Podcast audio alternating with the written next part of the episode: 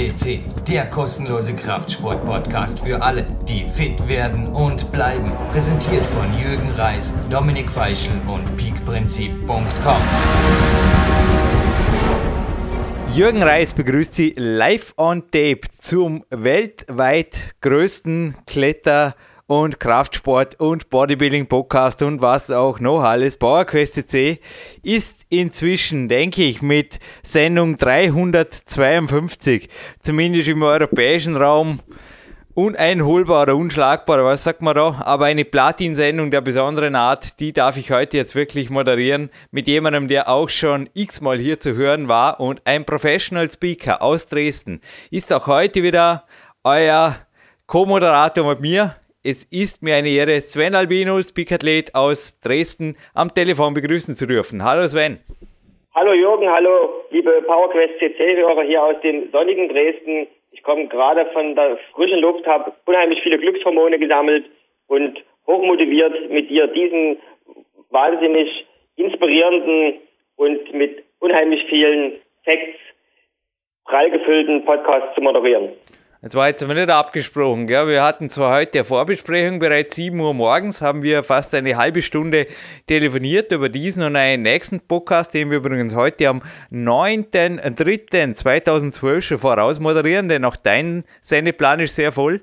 Aber ich war gerade an der frischen Luft, habe da ein Coaching kurz genossen, ein Telefonat, ein kurzes Abstimmungstelefonat mit dem Gerhard Zahecker, meinem Trainer. Und ich habe dir heute Morgen gesagt, es gab noch einen weiteren Mann, der mich die letzten Monate jetzt durch den Winter durch immer wieder mit Telefonterminen beglückt hat oder die ich einfach in Anspruch genommen habe. Und das ist kein geringerer als jemand, der auch als Coach tätig ist, genauso wie wir beide, Sven, der heutige Studiogast. Und komm, lass du den Korken knallen.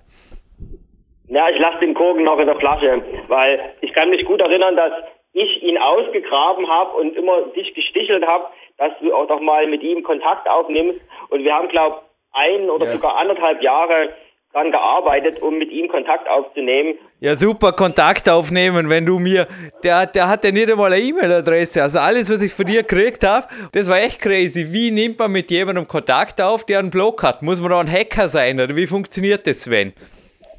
Ja, keine Ahnung, Jürgen, du hast es geschafft und ich bin besonders stolz, eines meiner ganz großen, ja, kann schon sagen, Idole und Vorbilder heute mit moderieren zu dürfen, und zwar Stevie Heston. Stevie Heston, geboren am 12.05.1957 und zwar in London, England. Ist übrigens nach wie vor englischer Nationalität. Wir haben uns allerdings nicht getraut, weil momentan ist er in Malta und nicht per E-Mail erreichbar. Also ist ohnehin zu der Erreichbarkeit komme gleich. Ist ohnehin ein sehr, sehr rarer Mann, vor allem was Podcasts und Co. Also wir sind der erste Podcast, der ihn überhaupt gekriegt hat, aber überhaupt was Medien betrifft. Und der Stevie ist 1,74 groß und es heißt da in einer Rotpunkt und damit gleich zum Thema Erreichbarkeit. Die haben ihn nämlich mal erreicht im Mai 1996. Also die Rotpunkt ist der Vorgänger des Magazins, das heute übrigens gerade in der neuesten Ausgabe im Postkasten war und heute zum Gewinnspiel gehört, der Klettern. Die haben ihn erreicht erreicht und damals wohnte er in Chamonix und jetzt wohnt er aber irgendwo an der französisch-spanischen Grenze, also ziemlich in einem Klettermecker, aber auf jeden Fall weit, weit weg von Gut und Böse. Und mein Gedanke in Bezug auf Erreichbarkeit, das gilt für dieses Interview weder meiner Wenigkeit noch dem Sven Albinus, sondern das hat uns kein geringerer als einer der führenden Köpfe beim Klettermagazin, Ralf Stör, ermöglicht. Er hat mir zwar eine sehr also ich glaube, er hat eher nicht dran geglaubt. Er hat echt mir eine E-Mail geschickt. Er hat gesagt, schau Jürgen, da ist die Adresse seiner Frau. Aber eins sage dir gleich, also vielleicht wollte er mich auch vor einer Enttäuschung jetzt einfach bewahren. Die machen nichts mit der Presse oder die machen nichts in der Öffentlichkeit. Das interessiert ihn nicht. Der, ja, der lebt einfach sein Leben und ich habe ihm eine E-Mail geschrieben und ich habe mich auch riesig gefreut auf die Antwort, die zurückkam. Ich habe es ja jetzt im Interview erwähnt. Er hat mir etwas zurückgeschrieben wie, ja, Jürgen, ich mache das Interview, weil es schaut so aus, als ob du das Klettern liebst und als ob du das Leben liebst und Spaß am Leben hast. Und das hat er mir übrigens auch jetzt noch einmal ein bisschen genauer ausgeführt in einer Rezension geschrieben zu Big Days, meinem neuen Film, den er natürlich bekommen hat, als einer der ersten, genauso wie du, Sven Albinus. Und die würde ich sagen, stellen wir jetzt genauso wie ein Foto von ihm natürlich auf die Facebook-Homepage noch einmal drauf, jetzt wo der Podcast online geht, weil das erste Mal, wo sie drauf geht, ist bereits heute, am 9.3.2012. Ja, er ist irgendwo im Internet, aber ja, theoretisch erreichbar, aber wie gesagt, damit hat sich dann auch schon. Ja, gut, dass du die Big Days noch erwähnt hast, weil die gibt es heute auch als Preis zum Gewinnspiel, also einen doppelten Preis, einmal die aktuelle Ausgabe der Klettern und deinen neuen und aktuellen Film. Also gut aufpassen und gut zuhören beim folgenden Podcast. Aber ich glaube wirklich, den Stevie, wir können es jetzt wirklich ein bisschen vorwegnehmen, damit speziell die Nicht-Kletter-Zuhörer wissen, warum speziell dieser Mann auch für dich ein absoluter Held ist. Denn es hat natürlich nicht nur die, sagen wir mal, Rotpunkt aus dem Jahre Schnee, Ralf Stör, verzeih, aber das ist wirklich was, was vermutlich nicht einmal mehr zum Nachbestellen gibt, veröffentlicht dass da, ja, dass die einfach damals schon gewaltig was gemacht hat, aber der Grund, dass die Klimax, also das österreichische Klettermagazin, da jetzt auch im Juni 2011 ist das übrigens in der Klimax Numero Ausgabe 11, also die gibt es hier noch zum Nachbestellen beim Klimax Verlag, mehrere Seiten drüber geschrieben hatten, zwar über die Oldies but Goldies, ja, das hat nicht unbedingt, glaube ich, damit zu tun, dass der Mann jetzt nur noch da in Genussklettergebieten auf Platten rumschleicht, wie das manch anderer Kletteroper so macht, oder? Weil Kletteroper, glaube ich, Stevie Hessen verzeih, aber kann man ihm, glaube ich, schon geben mit, ja, ein bisschen, ein bisschen Alter hat er inzwischen, der Junge. Ja, absolut. Also er zählt für mich absolut zu den, ja, wenn nicht zu dem Top Over 40 Climber und er hat erst vor, mhm. Glaube ein, zwei Jahren eine seiner schwersten Routen geklettert.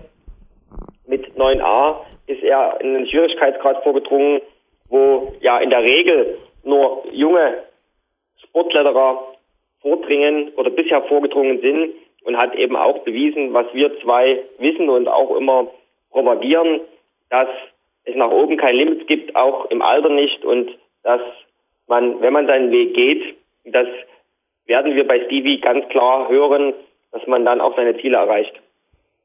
Ja, na, ist wirklich gewaltig. Ich hätte ihn jetzt als weltstärkster Over 50 Climber ohnehin eingestuft. Gibt übrigens auch ein sechstes Buch von mir. Wann es rauskommt, weiß ich allerdings nicht. Ich habe dir heute auch in der Vorbesprechung gesagt, Sven, es ist momentan verfügbar für Coaches. Und zwar ist es in großen Teilen fertig und wird quasi als Lehrbrief bei Coachings und auch bei Seminaren jetzt ausschnittweise verwendet, Big Time 2. Und es wird kein Mann öfter drin zitiert als eben dieser Stevie Heston und ich habe ihn dort immer mit dem Titel unter Anführungszeichen Weltstärkster Over 50 Climber angeführt. Aber wenn du jetzt sagst Over 40 Climber, würde ich dir auch recht geben, weil also mir fehlen da noch nicht hin. Also ich glaube über 35 wird so schön langsam wirklich ein bisschen dünn, was so die absoluten Top-Leistungen, also speziell jetzt 9a betrifft. Da haben wir zwar einige Leute natürlich auch laufen bei PowerQuest CC, wie den Andreas Bindhammer und Co., die das nach wie vor bringen oder immer wieder bringen, aber sonst ist es relativ dünn und ja, dass der das jetzt mit bald einmal Mitte 50 noch schafft, finde ich eine geniale Geschichte und somit auch die Frage beantwortet, warum dieser Mann ein Riesenvorbild auch des Sven Albinus natürlich ist. Bei mir ist es sowieso klar. Also er, ich kann es nochmal betonen, hat mich durch seine Coachings jetzt auch strategisch gewaltig ergänzend zum Gerhard Zahecker durch den Winter gepusht und ja, wir haben mal sehen. Auf jeden Fall muss ich sagen, die Saison bei mir beginnt auch in wenigen Wochen und ich fühle mich stark und vor allem, ich glaube auch dank dem Stevie Hessen blieb ich diesen Winter verletzungsfrei, weil das hat er echt im Griff wie keiner andere und da hat er mir wirklich auch gewaltige Tipps gegeben und die kommen jetzt teilweise auch in diesem Interview zur Sprache und werden aber auch dann im Peak Time 2 beziehungsweise auf Seminaren und in Coachings natürlich speziell auch den Leuten zugutekommen. Aber Peak Time 2 betreffend, Sven, wenn ich da vielleicht eine kurze Ansage starten darf, ich habe es dir heute gesagt, ich bekomme fast jede Woche E-Mails rein, wann kommt das Buch, speziell die Kämpfe der drei, würde uns interessieren, la la la, schnell, schnell, her damit, wir wollen. Du hast mich mal davor gewarnt, in einem Podcast kann ich mich erinnern, gell? dass du gesagt hast, Jürgen, ich weiß nicht, ob es überhaupt ein nächstes Buch braucht. Ich kann mich noch gut erinnern an dieses Gespräch mit dir hier bei PowerQuest. Ja, das ist richtig.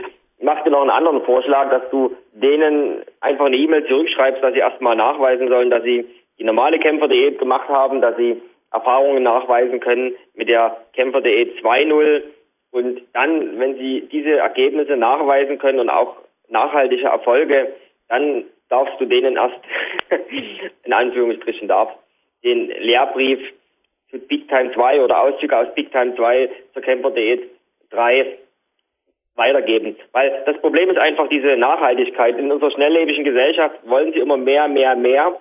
Und man hofft immer noch auf die Wunderpille im Leistungssport. Das gilt für alle oder quer durch alle Sportarten.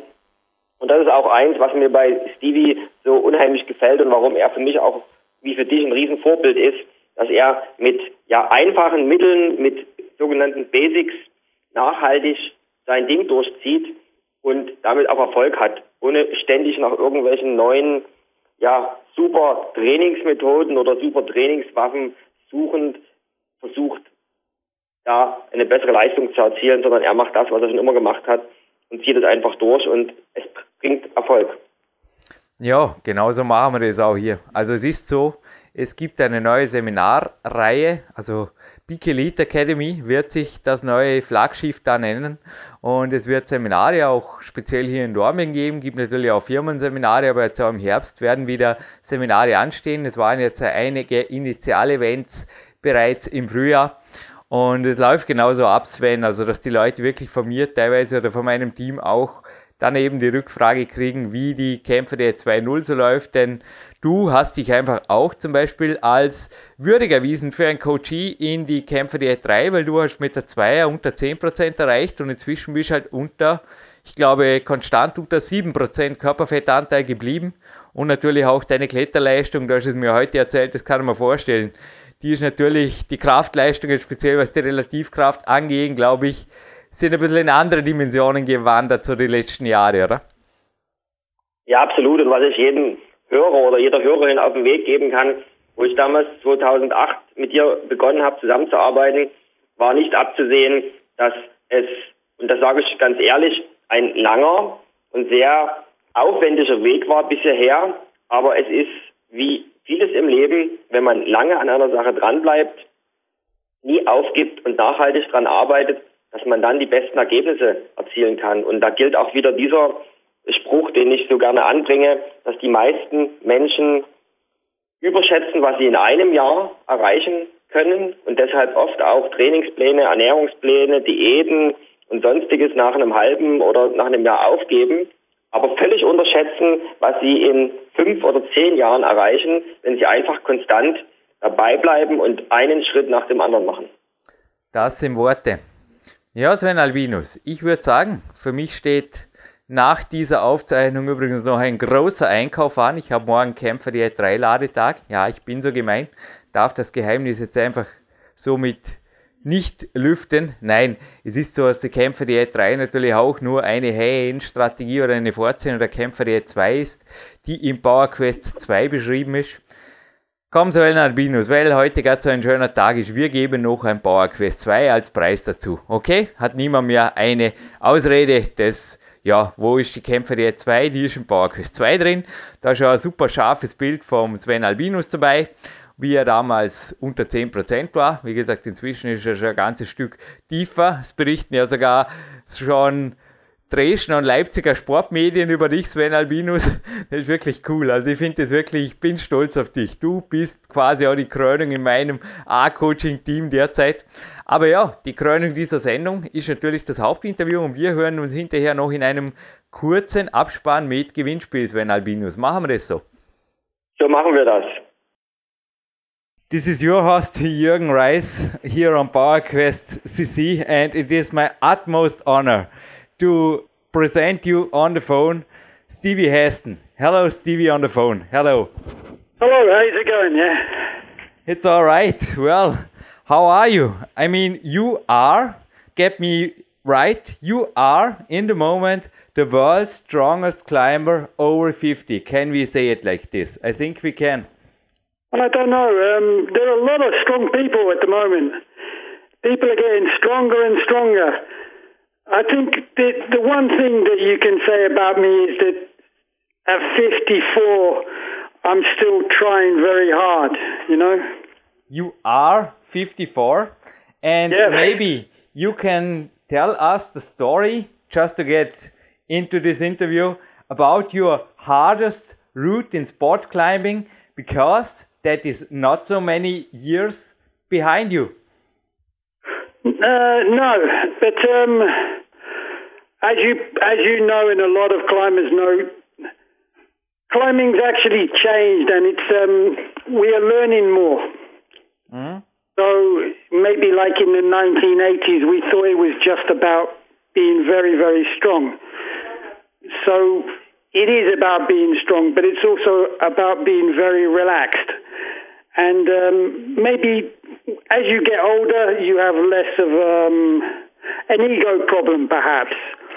So you are more relaxed. And um, also, because I'm, uh, how do you say, semi retired, I have more time.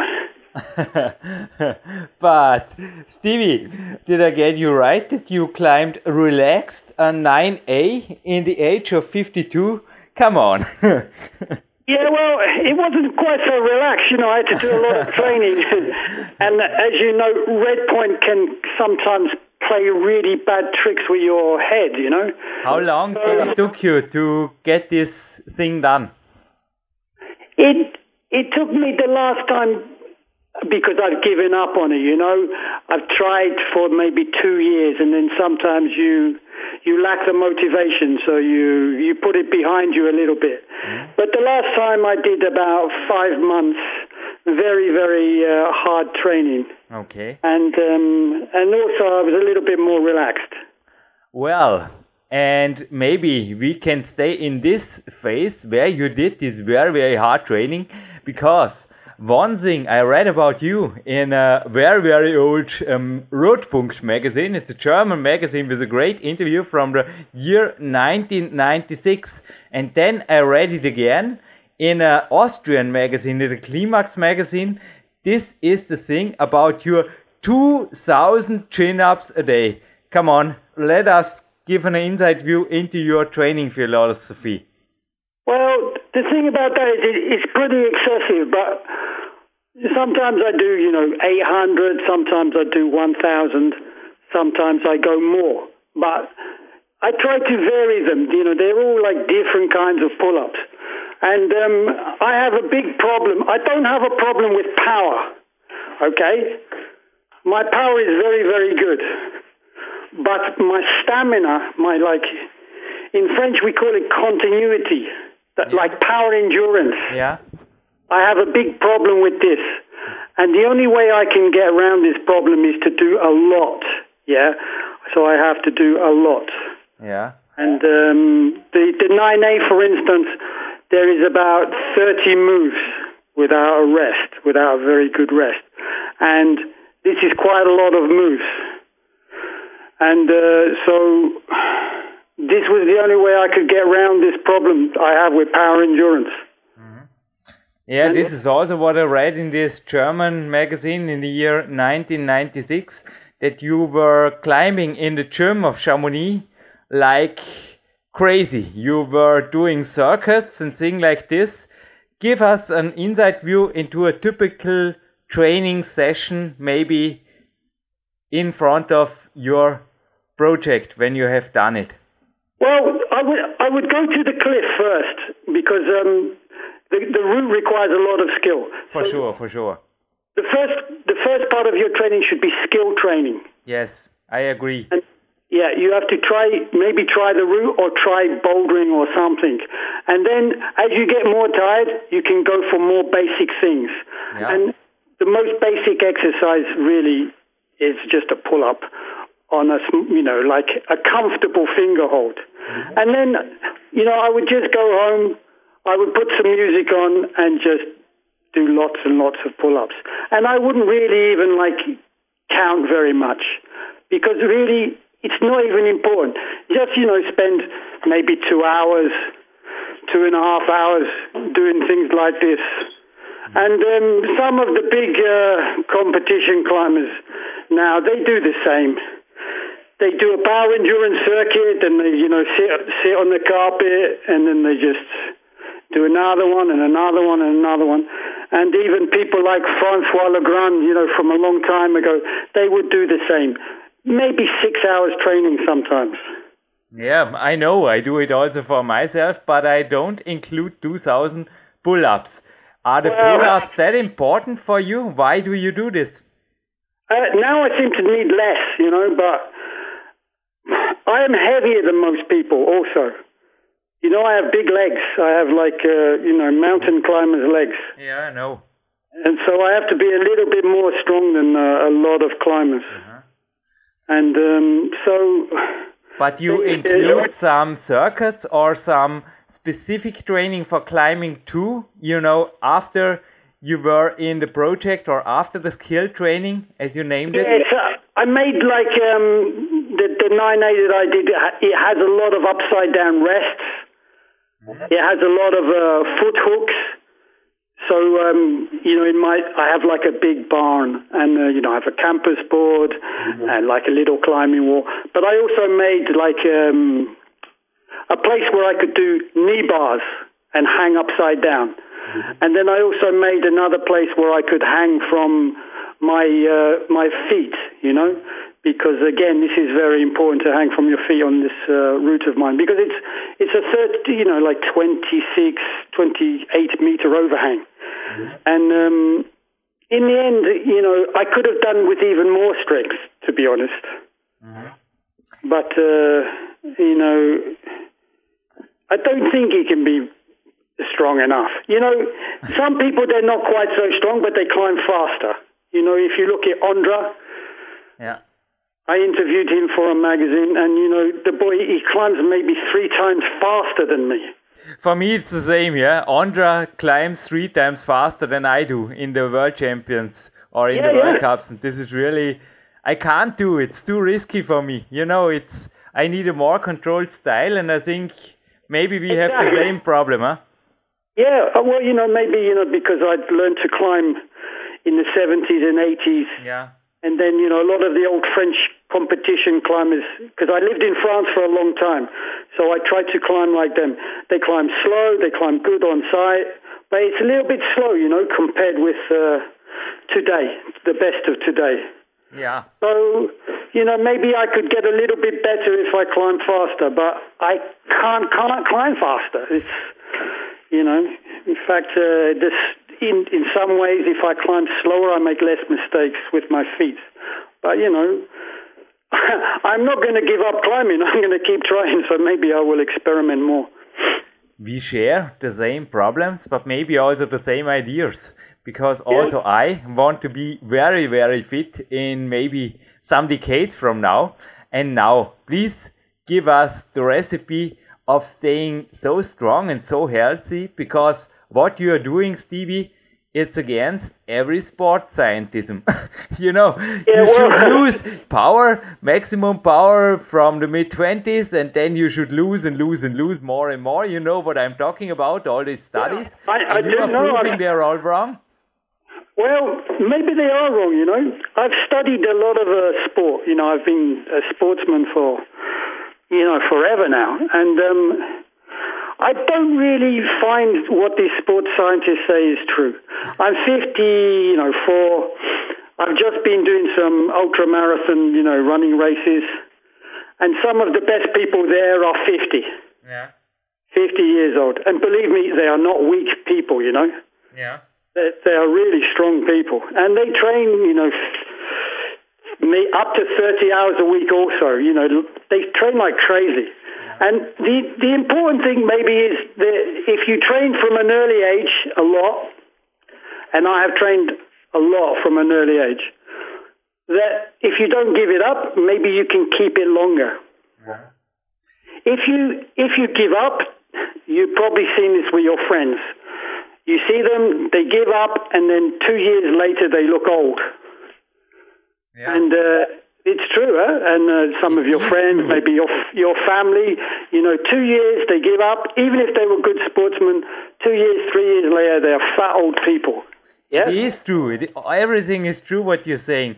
But back to marathon and climbing. I mean, in marathon, sports scientists will agree that you will not lose your endurance. But we speak here about power, about strength, about you know explosive power. Did anything changed the last decades? In the last decade, uh, the last time that I couldn't do like a one arm pull up, it took me uh, six months to get it back. And um, before, you know, when I was younger, I kind of never lost the ability to do a one arm pull up. So maybe it's true, but you know, I'm getting very old now. So I think possibly, you know, say until 40, if you're lucky, you have no decline. And um, one of my friends who's a, a, a runner, he said the decline in his uh, muscularization and things like this, it came at about 60. And um, the sports scientists, they always had a very narrow amount of people to look at, you know? An Olympic athlete or a top a top runner or an athlete, there's you know maybe only there's ten good ones in a country, so they look at ten people. And now there are so many 8A climbers, say in France, who are my age. Mm. You know, there are like hundreds actually.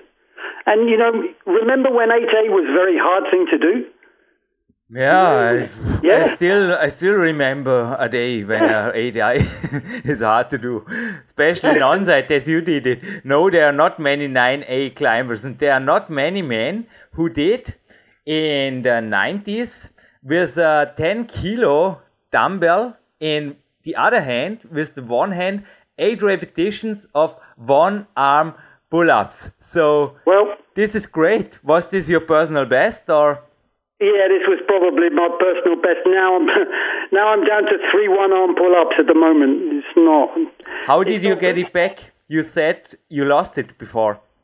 You lose it because you know when I say I go climbing for two months or something, then you know you stop the power training because you know say you're away. You know, say like I used to go to America, and then you just do. You know, you you climb 5'11", 5'12", and then you don't use power. You can just use skill half the time. And then so your power goes down. Or say you live in a place like the Frankenjura, where you, you have to use power nearly all the time. Then you, you keep it. Or, uh, you know, if you climb now at the big cliffs, some of the big cliffs, uh, it's just power stamina. So a lot of training is extremely specific. And um, for me, I've I've always it's probably like an ego thing with me. I always wanted to be strong. I always wanted to show off a little bit, you know. And so I always used very heavy weights. Uh, I wasn't so careful about you know how I got the weight up. I would just like to be strong, you know, and um, it stayed with me. And um, my father was a very very strong man, so it's like this, you know. I wanted to be strong also. we share many things, Stevie. But maybe you can give a simple advice to a listener who wants to perform his first one arm pull up. How did you get your power back, and maybe what should a listener do? Well, I would just use a pulley with, um, because I was a little bit close. Say I was about eight kilos off it. So I would have a pulley and a piece of rope Okay. with maybe a, t- a 10 kilo weight. So it would take, if you have a pulley and 10 kilos, it takes about eight kilos off because the pulley is friction. So I would do it like this. And then maybe I would take more weight off and do a few repetitions. Mm-hmm. And you know, in about three months or so, you will it will come back or you will get there. But the important thing with a lot of things is, like with the sports scientists, going back to them again, the important thing is really to rest a bit more. Yeah. Because, uh, you know, a lot of climbers, they climb five days altogether if they go away, or one day on, two days, they climb for two days and then have one day's rest. Uh, I have had a lot of success in the last maybe six years with climbing one day on, one day off, or training one day off and having one day's rest, or sometimes having two days rest. I, I, I'm resting more and more and more. And um, I found it was a little bit the same with uh, my running. Instead of like running, you know, all the time, every day, I would run very hard, but then I would have a rest. And, uh, you know, resting and eating, maybe it's actually quite a good idea.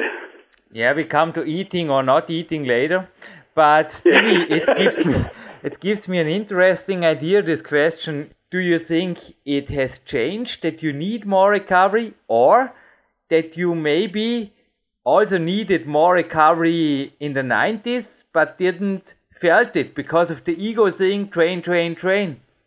In, I think it's the ego thing because you want to look good in front of your friends. And you train, train, train.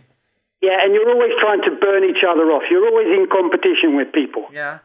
And this is so stupid. It's also the, the best way to get injured is this kind of thing.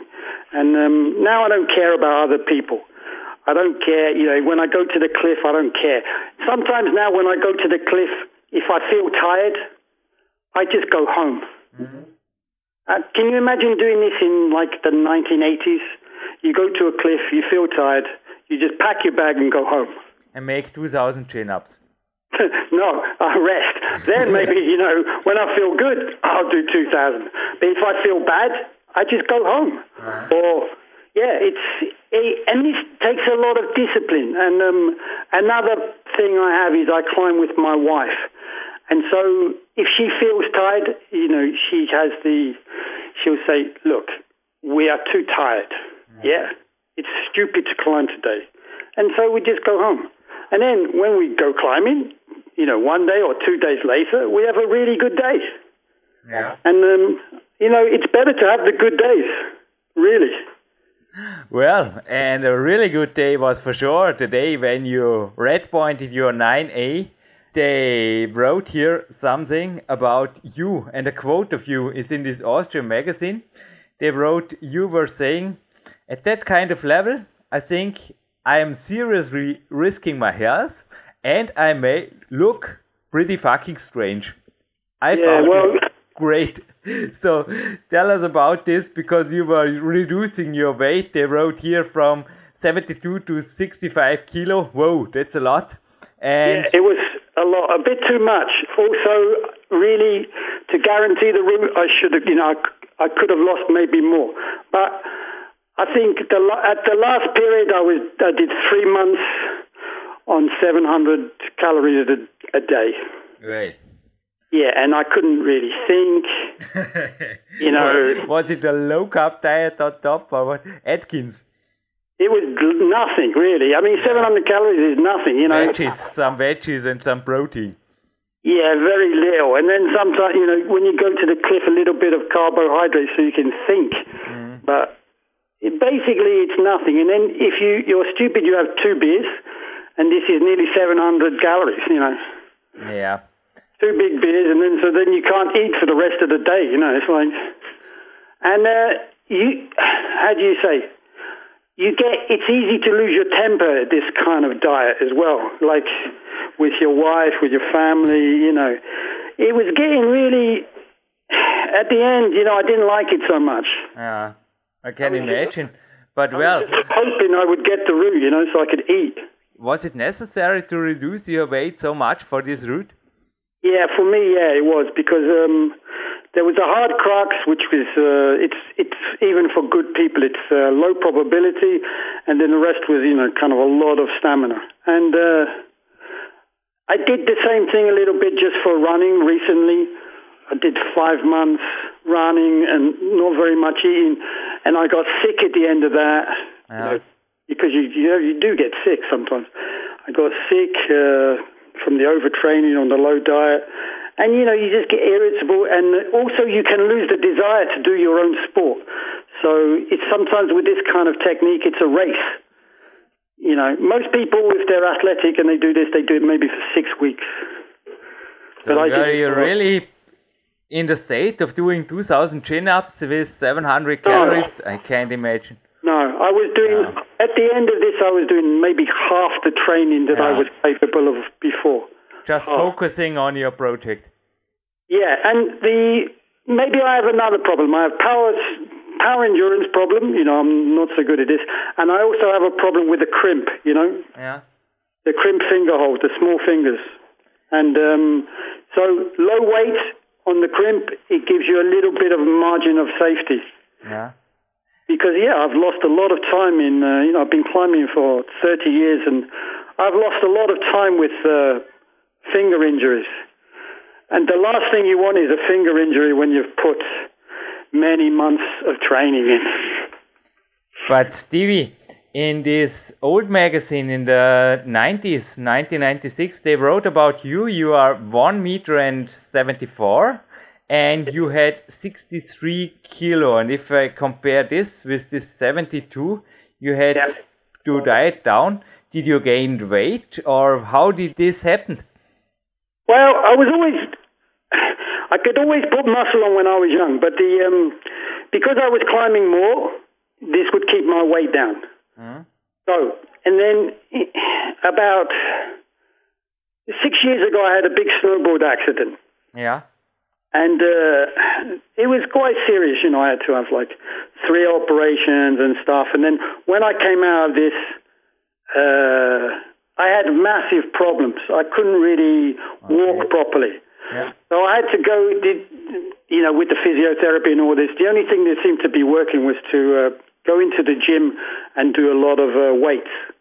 And uh, weights without climbing and activity, I just put on muscle. I got yeah. very heavy. And um, but at the end of this, I was able to walk. You know, I wasn't able to run, but I was able to walk a little better. And then when I was climbing, you know, I got up to like 8A and stuff.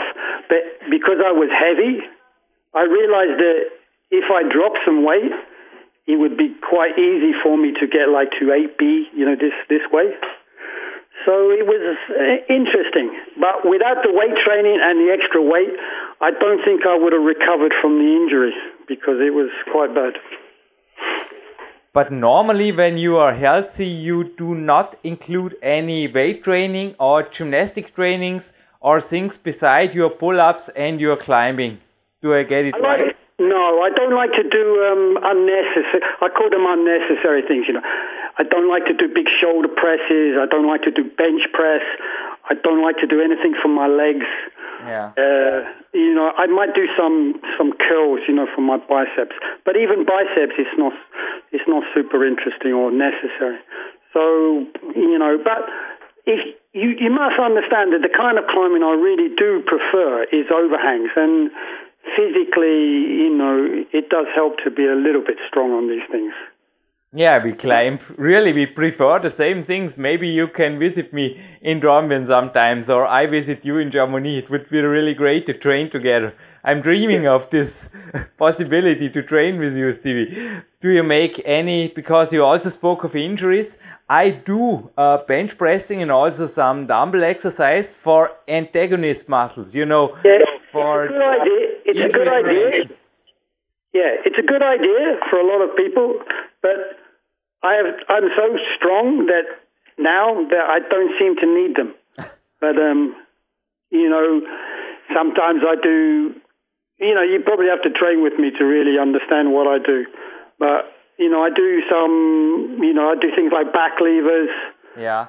Front front levers, and they they use a lot of antagonistic muscles anyway. So you do gymnast exercises, also maybe Yeah. with rings and I got rings in my, you know, my exercise area. Yeah. I do, you know, I do quite a lot of press ups actually. yeah. But they're a simple exercise, and you know, I can do them anywhere. And this is a lot of. Handstands- handstands on the on the wall or things like this. I used to do a lot of handstands, but now that my weight has dropped down, I'm trying to do less. And um, but I, I think you have to be more careful of injury then. Yeah. You know, if you are strong all over, I think you have less injuries. But then I think your maximum level will go to maybe 8A plus 8B if you're very big. And um, as you come down in weight to get the big grades, then the possibility of injury is higher. Because you also spoke of finger injuries.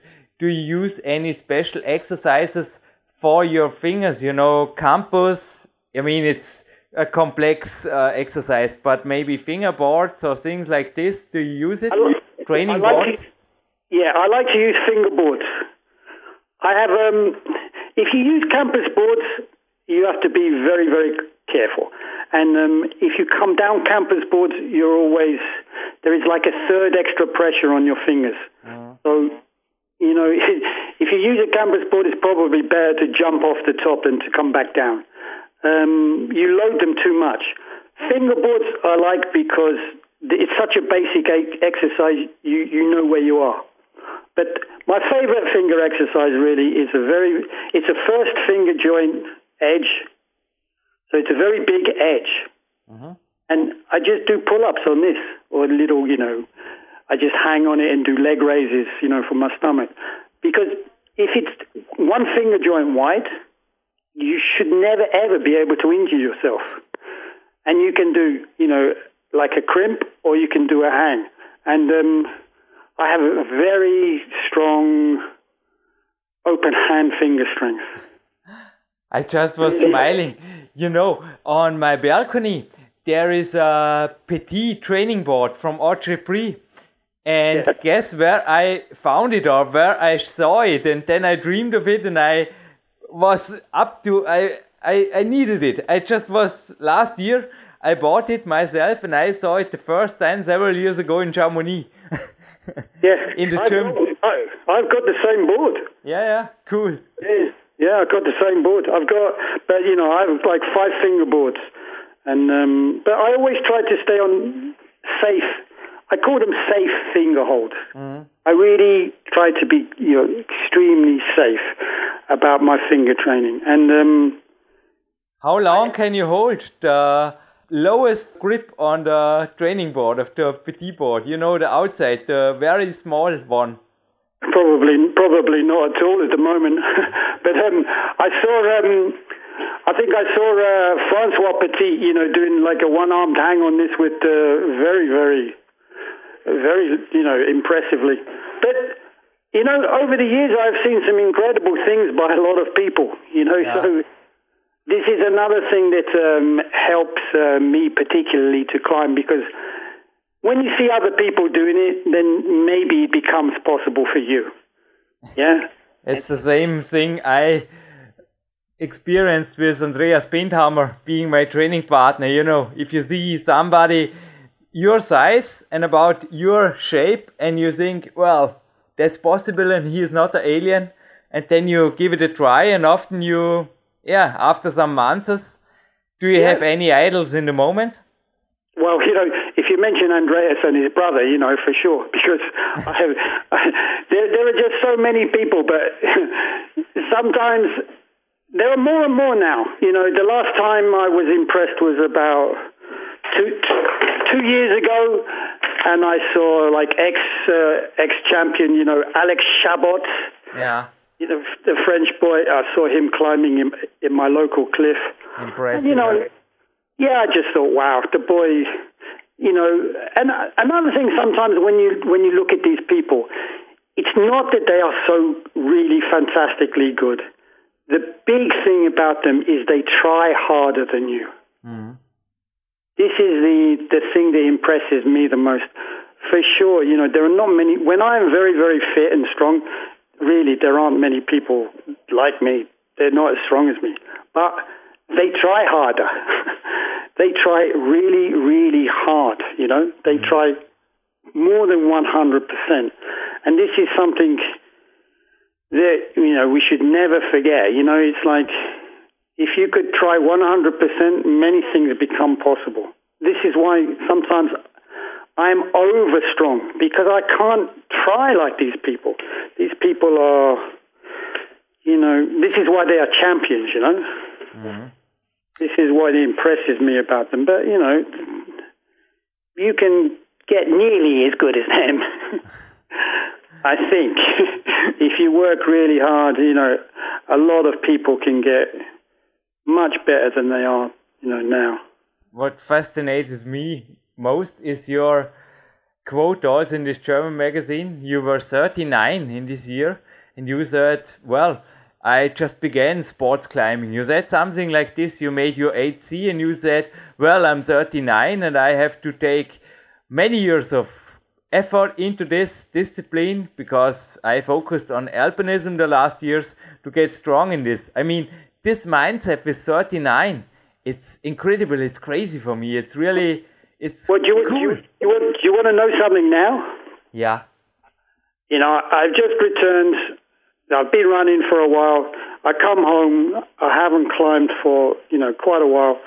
It took me three three days to do like eight A, and I suddenly thought, you know, I am still learning, and uh, it might be possible for me to climb really hard again. You know, sometimes you can deceive yourself. Sometimes you know it's more hope, but really, I don't think it's actually. It's not. I'm not deceiving myself. I think I can climb really good again. All I have to do is train really hard again. You will climb good again, and you will climb very good again. But Stevie, do you have maybe an advice also back to this fingerboard? Maybe this is a good example. Do not risk your fingers. Are there any things you think, well, not below a five seconds or stay in a range of, Oh, you know, when, when it comes to training? Yes. This is another reason maybe to do a lot. Because when you do a lot, you can always say you were doing some pull ups or some hangs. Never go to your maximum. Always stop maybe like 70%. Okay. Yeah? But then have a rest and then do it again. And then do it again. And then do it again. This way, for sure, you, you will be safe. If, on the other hand, you try to like beat your maximum, at the end of your like number, you're really risking hurting yourself.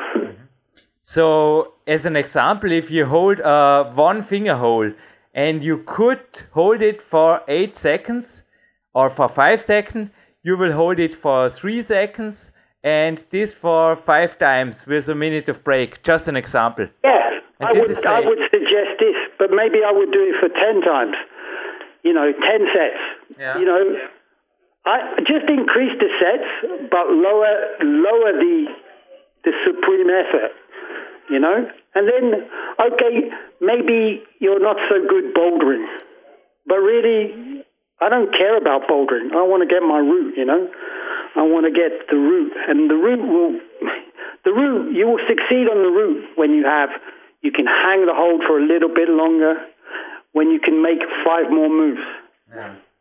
you know, a lot of these routes, a lot of a lot of routes today, they're actually the moves aren't very hard. Mm-hmm. I I don't think they're very hard. And then you can find one, you can always find one that you should be able to do. Particularly if you go to Spain because they are bargains. Yes. Yeah, I mean, you have to choose the right route and then you have the motivation and then you can do it. I'm really sure. And what you said is just covering so many things I wrote in my new book, or I will publish in my new book in 2012. And I hope I can also, with your, yeah, we will figure it out. We will make some quotes of you into this Yeah. book for sure. And well, you wrote me that you bouldered with Ben Moon. And I have a quote of him when Yeah. it comes to be stronger with age. He wrote here in this Austrian magazine, it's a bit like trying to go as fast as the speed of light. The closer you get, the more energy you need to put in, and the returns are diminishing. Yeah, it's true. It's the it's the truth. It's to gain a little bit at the end. Maybe it needs twice the work. But even with Ben, you know, I've known Ben. I saw him grow up in a way. And um, if if Ben had his time now with the more knowledge that people have, Ben would be have much more success. You know Yeah. because the things that the way that Ben was training and Jerry Jerry were training in all those years ago was not so good, and they didn't have other people to look up look up to. You know, particularly Ben and Jerry. I mean, they were so good. Uh, had no one to look up to. They had no one to learn from. And now you can learn from, like, you know, young children. Yeah, Ben and Jerry also were famous for doing very, very hard campus stuff and things like this. Do you think they are too risky? You know, the ratio about training and risk is always the thing we speak about. Well, they, they both hurt themselves a lot. Yeah. And if they had to look, look at the length of their career, their career was kind of quite short, really. Yeah. So if they'd continued for another couple of years injury free, you know, who knows? I mean, Ben stopped because he had a bad shoulder injury from snowboarding, really. When he was climbing well, he, you know, he, he had a dislocated, uh, separated shoulder. And, you know, really, I've seen these people climb and they could have done a lot better you know, a lot better. They were so much better than Wolfgang Güllich. So much better. But who did the harder route? Yeah. Yeah. You know, if you think about it like this, it just shows you with like a Germanic mindset for the time. You know, what, what happens? You know, you train more systematically, you more carefully, and you get the harder route. You know, and um, Ben and Jerry were much better climbers. But it doesn't always make you the winner, does it? No, the strongest is seldom the winner. The winner is the better climber. Yeah, or the more intelligent, or the, Yeah. you know, something. Yeah. The one who thinks about it, or the one who takes a little bit longer, has a, maybe a longer, you know, a longer run up to it, you know. What is your goal for 2012 now? I think also periodization wise, maybe can we get some information for the next year? I mean, now the winter is coming. How are you spending your time in the winter and then what's going on in 2012, Stevie? Well, I've just, uh, you know, become uh, a little bit more interested in rock climbing again. So I'm going to go away now and um, I'm going to have to go away, go on holiday to lose weight. I've got to, I've got to lose five kilos. So I'm going to go swimming and do fingerboards like this. I'm just going to have a routine for like five weeks, you know, by myself and try to bring my weight down five kilos. And then my fingers are not very strong. So five weeks fingerboards will, I should have a different level. And then when I come home, I think I'm just going to stay on one route for three months mm-hmm. and see what happens. And then, then if if I see some progress, I will keep on doing this. I will start training harder and harder. If I don't see the progress I need, you know, I'll have to think again. But I'm quite keen again. I'm, you know, I'm more interested than I have been for a year or so. So, because when I, I was living in Italy for a year, and the the two hard routes that were there, I didn't think I could do. So sometimes you are very, um, you're limited. You can't do anything. You see, Yeah. the two the two routes I wanted to do for sure, maybe I would never do them, and they are fantastic routes, but maybe not for me because the level of power endurance was really really high. I think uh, one of the Bindhammers had had done one of them, but you know when you think about the Bindhammers and these kind of people, they the route was very typical of um, a competition route, power endurance for you know a long, long way. And uh, even if you want to do this kind of route, if you're at the wrong body shape, if you're too heavy, well, you know you're not going to do it really. So, but now back here where I live, there there are some very nice kind of 8C pluses, you know that maybe I can do. So I will try really hard. You will do. And if you don't see a progress, just start again your 2000 chin ups. Maybe it will help. no, Stevie. I think I know that you know how to train or how to prepare. But let me finish this interview with a question about life. I mean, you've been a professional climber, I think, from your 15th year on. And now you are 54. How did you manage this money thing? Because we spoke about the Bindhammers, they are professionals in business. Also, I write my books and doing business beside. How did you manage to get enough time because also your training, this volume training you spoke about, it demands a lot of time and it will demand a lot of time in the future. How do you look at this thing? Actually, that's a very interesting question because one of the reasons I wasn't so good at sport climbing was because I never did the right amount of training for it. Because I could, uh, okay, you know, I'm not a stupid person, but in Britain, I looked at the amount of money that people could earn from this uh, part of the sport, and I decided it was too low.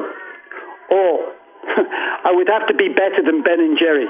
Being better than Ben and Jerry is not so easy, you know? So I went to alpinism, which is actually maybe a little bit more easy. It was easier in the 1980s to earn money. Uh-huh. And now, if I want to train I have my own house. I live in a very nice place for cliffs, and so it doesn't cost me very much money to go rock climbing. And I can, the amount of money I earn is just enough to keep me going. At the moment, the the sport of climbing and alpinism, it's really badly paid. So uh, I can't really understand how a lot of people are able to keep going. And in fact, if you look at them, they don't keep going. They stop. And this is one of the things that's very sad about climbing. Some of the best people, they just stop. And they stop when they're quite good, you know. But me, I don't stop. I keep going. And um, now, uh, how do you say? Our money you know, we make some money from other things and we put it into our climbing and we live very cheaply. But even so, you know, the thing to do is um, maybe live in a nice place where it doesn't cost very much. and then it's okay. Stevie, we share so many things. It's crazy. I have absolutely the same goals like you have just want to be in two decades from now, then we are about the same age, you know, still keep going on and also have the same philosophy of life because does money makes me happy? No. Does climbing makes no, me happy? Yes. Yes, yeah. And the, outside the mountains make me happy, yes. And uh, money, no. It doesn't make me happy. Absolutely not. You wrote me in the first sentence of your email, Jürgen, you sound like you like life and climbing. And well, Stevie, I just can say this is for sure true for you. And hey, this was a great interview. I think it will give me and also the listeners inspiration for decades. I thank you for every minute you spent here on PowerQuest CC, and we sure will keep in contact or we will keep in touch. Yeah. Maybe we can join or we can join a training session in person. Would be great. Yeah, it would be good. anyway, the most important thing for people to know is to never ever give up. Thank you, Stevie Heston. Thank you. Right. Bye bye. Bye bye. Ja, hallo Jürgen, hallo liebe PowerQuest CC-Hörer zurück im Studio und ja, so viel Inspiration, so viel Motivation. Ich glaube, wir machen jetzt einen ganz, ganz kurzen Abspann, weil ich will nach meinem Workout heute Morgen gleich wieder an die Klimmzugstange. Also es ist Wahnsinn, was dieser Mann in seinem Alter für einen Spirit vermittelt. Und ja, also es ist ein Podcast, der wird bei mir ständig auf iPhone, iPad und sonstigen elektronischen Medien sein, um ihn immer abrufen zu können, wenn der Bedarf besteht. Ja, du kannst dir vorstellen, nicht nur der Ori Hofmeckler hat bei mir inzwischen eine Playlist mit seinen Coachings, sondern er hat eine genauso edle Playlist bekommen natürlich und ich höre mir nicht nur dieses Interview, sondern die Coachings immer wieder an. Aber eins, was ich dir jetzt über das Interview hinaus verraten darf, also das hat er mir dann auch in den Coaching speziell nahegelegt und ja, ich würde es auch dir nahelegen. Du fliegst nächste Woche in die Türkei zum Kletterurlaub, Sven, ist das richtig? Zum Klettern, nicht in den Urlaub. Sorry, zum Klettern. Äh, Klettertrainingslager, okay? Zum Trainingslager. Reduziere die Klimmzüge zumindest die Woche davor, weil du musst einfach da teilweise die Trainingsprinzipien sehen und ja, dazu gibt es eben auch von mir dann, wenn es denn das Peak Time 2, also ich schätze jetzt übrigens momentan Veröffentlichungszeitpunkt frühestens 2014, gell? aber wie gesagt, in den Auszügen, die als Lehrbriefe meinen Coaches vorab schon zur Verfügung stehen, wirst eben auch immer wieder, und davor hat mich das Steve eben auch gewarnt zu lesen, kriegen, entweder oder. Also zu viele Köche vermischen den Brei, oder wie sagt man da, so in die Richtung, oder verderben den Brei. Ja. Aber Sven, ich glaube, ja, dich persönlich noch einmal am Telefon zu haben vor der Türkei, wenn es sich ausgeht, gerne. Ich bin da für dich. Dieses Abspann-Highlight, wie du es genannt hast, kurz und knackig darf, glaube ich, ein Highlight haben, das Gewinnspiel heißt. Sehe ich das richtig? Richtig. Und wir haben die Preise ja schon benannt mit dem aktuellen Magazin von Klettern, einem aktuellen Film, den Peak Days und einem PowerQuest Buch. Ja, und dazu gibt es zwei Fragen von mir. Oder eine Frage von mir, eine Frage von dir, so ist richtig. Und zwar frage ich nach zwei Kletterkollegen, mit denen Stevie zu seiner Zeit trainiert und geklettert hat, die auch wesentlich in ihrer Zeit, also in den 80er und frühen 90ern, das Klettern maßgeblich mitgeprägt haben. Ja. Die zwei Namen hätten wir gern. Ich glaube, eine faire Frage. Also die zwei Namen und von mir hätte ich gerne eine Zahl. Also ich lasse Sven heute der bösere Moderator sein. Der böse Moderator mit der bösen, schweren Frage, weil die Frage von Sven ist sicherlich schwerer. Und bei meiner könnt ihr sogar tippen, weil ein PowerQuest 3 gibt es noch nicht. Es gibt nur ein 1 und ein 2. Und welches ist bitte der Preis? Beziehungsweise wo ist auch die Kämpfer der 2 zum Beispiel drin, die man als Basis zwölf Monate angewendet für die Kämpfer der 3 auch be herzigen sollte. Also das ist noch die Frage von mir. Die oder der Gewinnerin, der Gewinner, der, die, manchmal ist es kompliziert, uns die Gewinnfrage aufs Kontaktformular der PowerQuest.cc postet, wird als erster rausgefischt und ja, dann viel Spaß mit dem Preis, der es dieses Mal wieder mal ordentlich in sich hat. Ist übrigens eine aktuelle, eine jetzt, wo die Sendung online geht, aktuelle Ausgabe der Kletter, natürlich nicht die, die ich heute in der Post hatte. Aber Abonnements von Zeitungen lohnen sich genauso wie Abonnements von Podcasts und übrigens auch wir, wenn es vorher für iTunes hatte und Playlists, sind natürlich über den iTunes Store ganz einfach mit PowerQuest.cc auffindbar und sonst einfach über unsere Homepage. Also gibt es eine Feed-Adresse, die kann man dort einfach über den Menüpunkt. Der ändert immer wieder seine Position. Es ist gerade heute wieder mal Update von iTunes durchgelaufen, drum sage ich da gar nicht groß was dazu. Aber den findet ihr, der nennt sich Podcast abonnieren. Und da kommt eigentlich einfach so ein Formularfeld daher. Da fragt er nach einer RSS-Feed-Adresse oder nach einer Podcast-Feed-Adresse. Und die findet ihr direkt mit einer Anleitung, wie das geht, auf unserer PowerQuest.cc Homepage. Und da muss man eigentlich nur noch in einem Frame oder in einem Tab Steuerung C, dann den zweiten Tab schalten, also quasi zum iTunes rüberschalten, Steuerung V und OK drücken und dann kommt Woche für Woche ein PowerQuest.cc Podcast kostenlos zu euch. Jo, Sven Albinus, was bleibt noch zu sagen, außer Danke an dich, an deine Zeit, auch am Ende dieser Platin-Sendung. Jürgen Reis und Sven Albinus verabschieden sich hiermit aus dem PowerQuest C Studio.